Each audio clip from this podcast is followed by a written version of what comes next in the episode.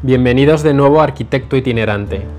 Primero quería dar las gracias a varias personas que me han estado dando un poco de feedback de los anteriores capítulos y si queréis seguir dando feedback eh, para ayudarme, cualquier cosa que os haya parecido bien o mal, eh, pues me podéis escribir los que me conozcáis pues por WhatsApp y los que no me podéis eh, escribir por Insta, por Instagram.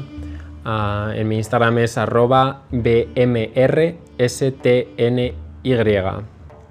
Es mi inicial de Borja y las consonantes de mi apellido Maristani. Un poco complicado, pero bueno. Eh, también quería dar las gracias a mi amiga Paula y a mi hermana María por haberme pasado unas, unos documentos que no podía encontrar y no podía seguir eh, produciendo este podcast. Y no podía encontrar porque aquí en Irán están bloqueadas muchas páginas web, así que me ha sido un poco complicado. Pero bueno, como, como digo, estoy ya en Irán, estoy en Teherán, llevo ya dos días. Y bueno, es una diferencia que bueno, ya la, ya la comentaré. Claro, vengo de un país que está forrado, donde todo es súper artificial, y llego a un país donde la gente vive o sobrevive básicamente con las sanciones internacionales que, que hay sobre el país. Pero bueno, que se nota que, aquí es todo auténtico, que tiene una cultura larguísima, que unas tradiciones increíbles, pero bueno, es una pena. Antes de comentar todo de Irán, quería, como dije en el, primer capítulo, en el anterior capítulo, perdón, quería comentar un poco de, de terminar de hablar de Dubái, de los Emiratos Árabes Unidos y cerrar un poco pues, la parte árabe del viaje y, nada, y centrarme en, el, en, los próximos capítulos en, solamente en Irán, que ya tengo unas ganas de contar lo que estoy viviendo aquí, pero que todavía tenía esa espinita eh, ahí que, que, quería terminar de contar sobre Dubái porque también es un sitio increíble. Eh, bueno, pues empiezo.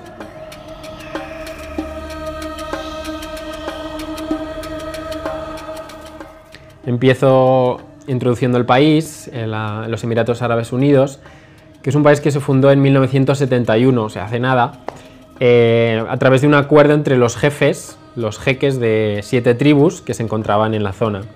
Esta zona estaba en ese momento, era parte de un protectorado británico y pues en cuanto se ponen de acuerdo se dividen eh, el país entre las siete tribus, formando siete emiratos, donde eh, el jefe de estado de todos era, es el más poderoso, que es el jeque de Abu Dhabi, que es el, emirato además más grande, más rico y más poderoso. Entonces, en este emirato, el de Abu Dhabi, la capital es Abu Dhabi, y es la capital también del país. A pesar de ser la capital, queda bastante lejos del vecino ostentoso, llamativo y mucho más internacional, Dubái, que también es un emirato y es la capital, es la ciudad. En esta ciudad me quería centrar un poco eh, durante este capítulo, como ya veréis en el título, y ya con esto empiezo. La ciudad de Dubái surge de un asentamiento en un arroyo, un arroyo pequeño, un río, que que vierte en el Golfo Pérsico.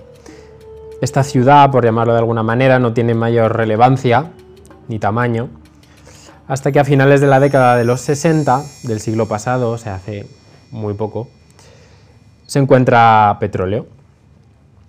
Es durante esta época cuando el automóvil, eh, en general en todo el mundo, es el centro, es el centro de todo, eh, sobre todo en el planteamiento urbanístico y en el, en el crecimiento urbanístico de las ciudades. En, en 1960, eh, el señor John Harris, que bueno, es, un arquitecto británico, hace el primer plan de, propone el primer plan urbanístico para Dubái, en el que pues, plantea una expansión eh, a partir de, este, de la zona de este arroyo, y bueno, se centra, claro, en la movilidad mediante, mediante el automóvil. Plantea grandes avenidas, largas distancias entre parcelas. Este plan además se tiene que ampliar eh, en el año 1971, pues porque se está quedando corto, así que ya os podéis un poco imaginar a dónde va a parar todo. Y durante los años 80, ya un poco más tarde, se dieron cuenta de que no tenían tanto petróleo como sus vecinos ricos, Abu Dhabi, que sí que tiene una barbaridad. Entonces decidieron diversificar un poco su economía y, su política.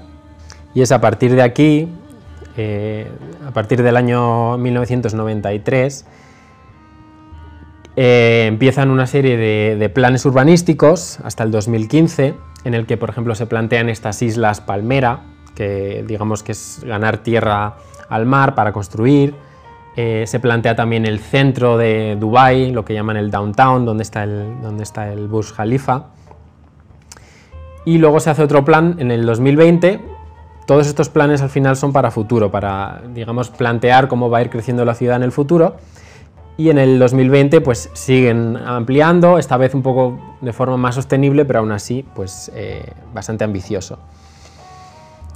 El caso es que bueno, el ADN, digamos la estructura básica de la ciudad de Dubái está planteada de manera de manera que, con, que tiene una infraestructura de carreteras eh, donde el coche es, eh, es, el primer plano, o sea, es, lo más importante y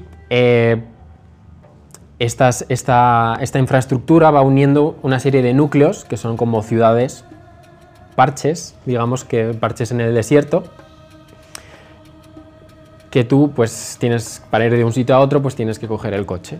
Esto es además una cosa que yo mm, que me di cuenta cuando estaba allí, cuando el primer día fuimos a la parte del Burj Khalifa, que es el, el centro de la ciudad, que hay una fuentecita que hacen como un poco como Las Vegas, un centro comercial, el, creo que el más grande del mundo, o sea, os podéis imaginar, allí todo es lo más grande del mundo. Y yendo para allá, pues mm, íbamos por unas avenidas enormes, a los dos lados tenías eh, rascacielos mm, increíbles, cada cual más alto, cada cual más raro, cada cual... Todo es muy, también muy artificiales, de repente había una réplica del Big Ben, pero como escala 8 mm, veces más grande. Entonces, bueno, es una cosa que, tú te vas dando cuenta cuando, vas, cuando te mueves en la ciudad. Cuando fuimos también a la expo, salías como de la ciudad, llegabas a otra, volvías a salir, pasabas por medio del desierto y al final, pues por ejemplo, la, propia, la propia expo, digamos, el, donde está situada la expo, que está en medio del desierto, es también otro planteamiento de crecimiento urbano de Dubái. Eh, está planteado que para cuando termine la expo, que bueno, ya ha terminado, a, fecha de que estoy haciendo esta grabación, pues se va a plantear, o está planteado que muchos, muchos de los edificios se mantengan, o sea, la mayoría se va a tirar, que eso bueno. Pero lo que, lo que se mantenga pues va a ser una especie de nuevo eh, Silicon Valley, como de empresas de tecnología, además va a estar muy cerca del nuevo aeropuerto que va, que va, a abrir en los próximos años. Entonces, bueno, os podéis un poco imaginar eh, que además tú puedes vivir en, esta, en estas ciudades, que, que digo que son como núcleos, parches, tú puedes vivir perfectamente en esta ciudad, tú tienes todo lo que necesitas y no hace falta salir, puedes moverte. Y luego te puedes mover en coche y te puedes mover en, en transporte público, básicamente en metro. El metro funciona bien, bastante bien, está, es bastante organizado, pero sí que es verdad que es una línea, porque bueno, no lo he contado, pero Dubái básicamente está eh, en la costa y como solo puede crecer en una dirección, porque el, Emirato, o sea, la ciudad de Dubái está al norte del Emirato y entonces todo el resto que queda de Emirato pues está hacia el sur. Entonces la ciudad crece hacia el sur, a lo largo de la costa. Entonces es como, como que tiene una espina dorsal, que es estas, estas avenidas enormes, y pues por donde va también el metro. Este metro, pues como digo, como he estado diciendo, funciona bastante bien. Una cosa curiosa además del metro es que, por ejemplo, tienen un vagón, creo que es al principio y al final, solo para mujeres y niños, o uno o dos, no lo sé, pero, pero que ahí los hombres no pueden entrar. De hecho, entramos una vez porque no nos dimos cuenta y de repente una chica nos dijo, oye, que estáis en el en la parte de las mujeres y dije, ostras, perdón, perdón. Y me fui como para la parte central, que es donde está todo el mundo, se juntan hombres y mujeres. Dejando el metro un poco de lado, quería explicar el, el término de, el título de este capítulo del podcast, que se llama Dubaization, que es como Dubaificación, digamos, que es un término, digamos, inventado por el arquitecto egipcio Yasser el-Sheshtawi, perdón, porque se... Y este término, la Dubaificación o el Dubaization, prácticamente es construir basado en, lo espectacular, eh, construir fuera de contexto. Como antónimo pone el, propio arquitecto, pone eh, desarrollo urbano orientado al contexto, integración del tejido urbano, eh, desarrollo informal. Estos son antónimos del Dubaization, o sea, es decir, todo lo espectacular por lo espectacular sin tener mucha, mucho en cuenta lo que había antes. Además de esto, yo añadiría también, eh, digamos, construir sin mucho contenido. Es decir, construir un poco por construir. Un ejemplo que, que, no sé si os, conté en el, anterior capítulo es que eh, en Dubái se hacen museos, se construyen museos, sin saber muy bien de qué, va, de qué va a ser el museo. Simplemente se hace el edificio y luego dicen, venga, pues vamos a hacer, vamos a meter mm, alfombras, por ejemplo. Entonces, como que construir un poco, vamos a construir y luego ya ven un poco qué es lo que le meten. Entonces, eso yo lo, lo achaco un poco a, construir por construir, construir por lo, por lo espectacular, sin, sin, sin, contenido. El contenido llega luego o no llega o vete tú a saber. Y esta es la conclusión a la que, a la que llego después de dos días en Dubai un poco también relacionada con, lo que comenté en el capítulo anterior sobre el contenido del continente, que siempre es una lucha que, he notado en Dubai, que al final es un poco lo que me llevo de, ese lugar. Ahora que estoy en, Irán, en Teherán, eh, ya os contaré, pero, pero esto no tiene nada que ver con lo que viví en Dubai. O sea, Dubai es como una burbuja de todo es caro, todo es lujoso, todo es como bling bling. Aquí, bueno, si habéis visto mi Instagram también es un poco bling bling, pero es otro tipo de bling bling. Pero vamos, que tienes que cruzar simplemente el Golfo Pérsico, el, mar, para darte cuenta de que estás totalmente en otro lugar. O sea, ya sé que Irán es otro, no tiene nada que ver, o sea, es otro régimen, es otro, tiene otras relaciones internacionales, es también otra cultura totalmente diferente, aunque compartan partes de, la religión, aunque bueno, son, primos, eh, religiosamente hablando, claro.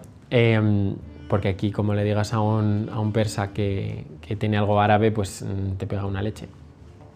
Pero bueno, que con eso quería terminar. Me, me alegro mucho de, de, estar aquí en Irán y de poder contaros los próximos días lo que voy a vivir. Sí que es verdad que me he dado cuenta que estos, estoy intentando como, explicar todo lo que he vivido hace varios días, en vez de hacer como unos capítulos más cortos eh, explicando lo que voy viviendo día a día o cada dos días. Entonces igual a partir de ahora va a cambiar un poco el, el sistema, quizá va a haber capítulos más cortos contando cosas que he vivido durante ese mismo día, no lo sé. Eh, tampoco me quiero agobiar yo solo con, mis propias eh, cosas. Pero no os preocupéis porque voy a, voy a contar el viaje, voy a contar los edificios y las cosas interesantes que vaya viviendo. Además, si tenéis cualquier pregunta, mm, pues cosas que habéis leído sobre Irán eh, y me queráis preguntar, por favor, escribidme eh, por donde sea, intentar contactar conmigo y yo igual hago un capítulo solo de responder preguntas de lo que... No solo de arquitectura, ¿eh? también me podéis preguntar otras cosas. Así que bueno, me voy a ir ya porque se está poniendo el sol, o se va a poner el sol dentro de un ratillo, y como estamos en Ramadán, pues ahora va a empezar a, salir todo el mundo a la calle y empezar a comer. Así que bueno, joda jafes, como dicen aquí, adiós, y hasta el próximo capítulo.